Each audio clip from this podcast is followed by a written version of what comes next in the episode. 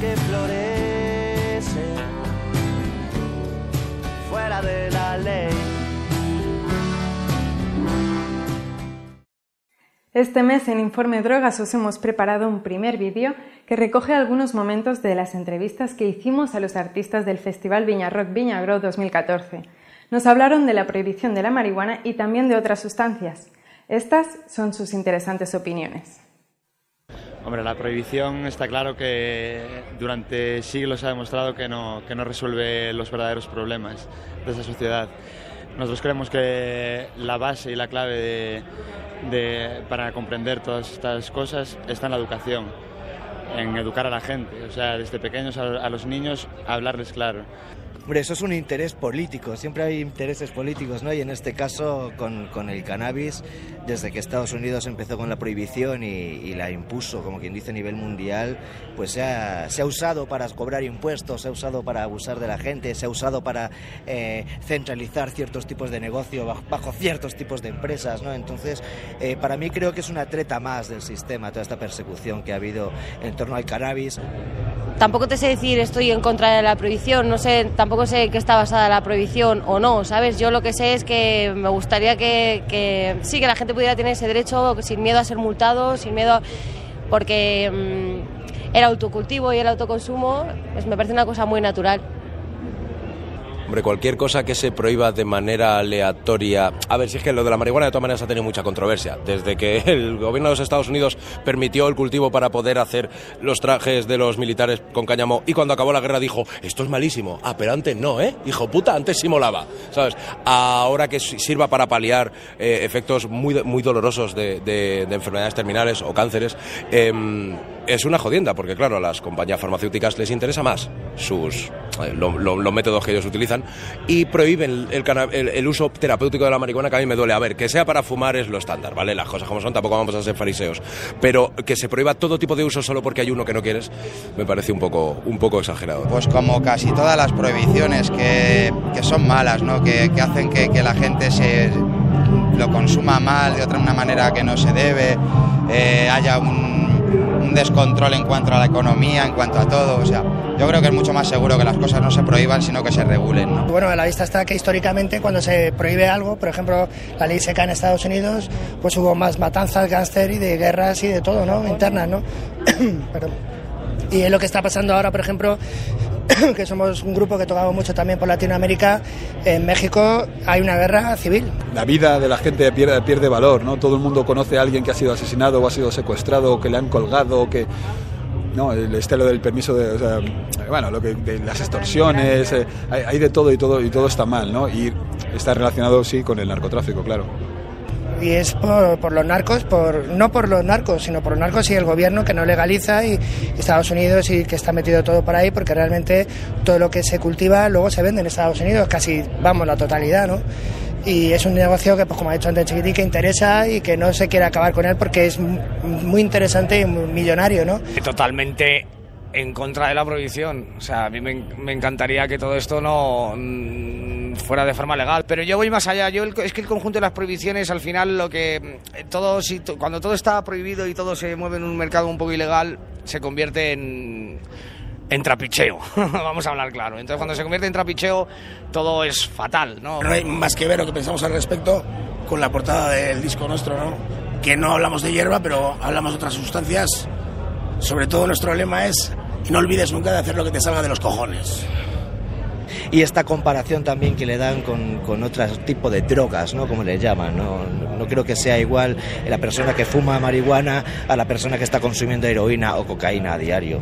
I think, I think actually all drugs should be legalized and um, because I don't think a government should be able to tell you what you can't and can or can't do. And I also think it would be safer if there was more openness about it. If there was more openness on the production, more openness on how it gets sold to the to the people, you know? Because uh, personally, I want like pure stuff. I want healthy stuff. I want clean stuff. And if it goes through a whole lot of different processes, you don't know what's happening with it. ¿Quién es el Estado para prohibirme a mí hacer lo que me dé la gana? El Estado no, se tiene que, no tiene que tomar el rol de padre. Lo que tiene que hacer es facilitar que tú seas capaz de hacer aquello que tú quieras hacer. De modo que prohibir la marihuana es algo absurdo. Porque ¿quién es el que pone el límite? ¿Quién es el que dice que la marihuana es lo que hay que prohibir y, y el tabaco no, no? Es que todo lo que está prohibido crea negocio también. Y en este país, pues, ¿qué te voy a contar? Como si quieres sacar la tril y, y te hago un meeting aquí de puta madre. Sobre todo estamos a favor de la legalización, pero viendo lo que hacen los gobiernos, ¿no? Cada vez que se legaliza algo, si va a ser para enriquecerles a ellos y para que ellos controlen lo que nos dan o lo que no, eh, lo que estamos a favor es de que no sea un delito. ¿no? La criminalización, como tú dices, es sencillamente afán recaudatorio. Porque si tú pillas a un chaval fumándose un porro, le puedes plantar una, una, multa de 300 euros. Pero en cambio, a un carterista al que pillas robando a otro, que yo considero que es mucho mayor el daño que hace, a ese no se le pone ni multa. Se le obliga a devolver lo que está robando, caso de que le dé por devolverlo, si no se le pone una sanción administrativa, me parece que son de 30 euros y ya está. Entonces, criminalizar mucho más a un tío que se está fumando un porro que a un carterista que está robando a gente es sencillamente porque al chaval que le pillan fumándose el porro saben que él sí va a pagar los 300 euros porque si no sus padres lo matan. Punto, nada más. Y que el tío que tiene dinero para consumir cannabis tiene dinero para pagar la multa. Sabemos lo que significa este tema y lo complejo que es, bueno, lo, lo complejo que lo hacen, ¿no? Porque como te decía Luis, todos los temas de la, de la prohibición al final se convierten en, en objeto de deseo, ¿no? Eh, contra más te prohíban, más ganas tienes de ver qué es eso que me están prohibiendo o, de, o, o más te tira para poder conseguirlo. Si prohíbes algo a alguien, cualquier cosa, lo que va a hacer la persona para tener esa cosa es irse a un mercado secundario, entonces un mercado negro que, que, genera pues violencia o cualquier cosa que sea mala. Entonces creo que como grupo es algo que no, no mola prohibir, prohibir esto. Además que es una planta, es algo natural. No decirles, no, esto es malo, esto es caca, tal, no sé qué. Hay que, hay que educar a los chavales y, y, a las personas mayores, porque hay mucha gente mayor que, que se piensa que la marihuana es, es una drogadura o, o, que vuelve a la gente loca o, o, que hace que la gente se, se pegue un tiro o cosas así. Entonces eso. Nuestra postura hacia, hacia la prohibición de la marihuana es que lo que debe haber es una educación sobre la marihuana. Ah, o sea, la prohibición no mola. Al final todo lo que está prohibido es, es como te atrae más, ¿no? Entonces es, el, el, consumo igual es digamos un poco más descontrolado cuando cuando está prohibido. Siempre el no trae el sí. Es como cuando tus padres cuando no, tus padres no te dejan hacerte un tatuaje, vas y te lo haces. Pero si te dicen, "Sí, háztelo, háztelo" y tal y dices, "Ostras, que, que duele, que duele, ya no me lo hago tal." No, o sea, que también el no siempre siempre atrae también. Claro, información siempre y eso y que la gente que la gente se sienta en libertad de, de, de, conocerse a sí mismo sus propios límites pero no solo con la marihuana con todo en la vida hay cosas sin ir más lejos, lejos cualquier refresco o cualquier incluso producto alimenticio de, de, que tiene muchas mayores mierdas que lo que puede tener la marihuana que cultives en tu propia casa. Sí. Y si no, que vaya la señora a la limpieza a el Palacio de la Moncloa y que vuelva a pasar la valleta por ahí, que sacaron cocaína en los baños, ¿no?